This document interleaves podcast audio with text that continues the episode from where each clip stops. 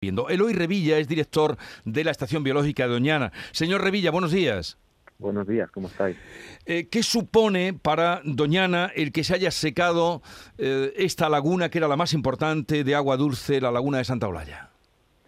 Pues supone la desaparición de las lagunas permanentes en Doñana. Doñana se caracteriza por eh, dos sistemas acuáticos que son independientes. Uno es la marisma, que se inunda con agua superficial, agua que entra por, por arroyos y, ríos, y otro que es agua subterránea, que depende del acuífero, que son las lagunas. Lagunas que pueden ser temporales, que hace años que no se llenan por una combinación de sobreexplotación del acuífero y, de sequía eh, crónica en la que estamos, y otras lagunas que son las permanentes, que son las que están en las zonas más bajas, que es donde descarga el acuífero, las zonas más más importantes por su, por su permanencia a lo largo del tiempo, de las que depende numerosa eh, flora y fauna, y que han desaparecido también por esta combinación de factores.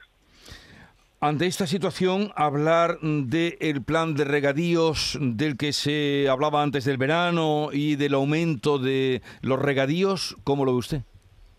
Pues en una situación en la que no hay agua y estamos utilizando la que hay, que es un agua almacenada, es el capital que tenemos en el banco, lo estamos gastando, no tiene sentido. Es, es, algo que hay, que hay que plantearse cómo actuar de cara a un futuro en el que la situación se va a cronificar. En cuanto eh, pasemos a esta nueva eh, normalidad en la que lo excepcional va a ser los años que llueva mucho, la cantidad de agua disponible eh, va a ser menor. Tenemos que actuar en consecuencia.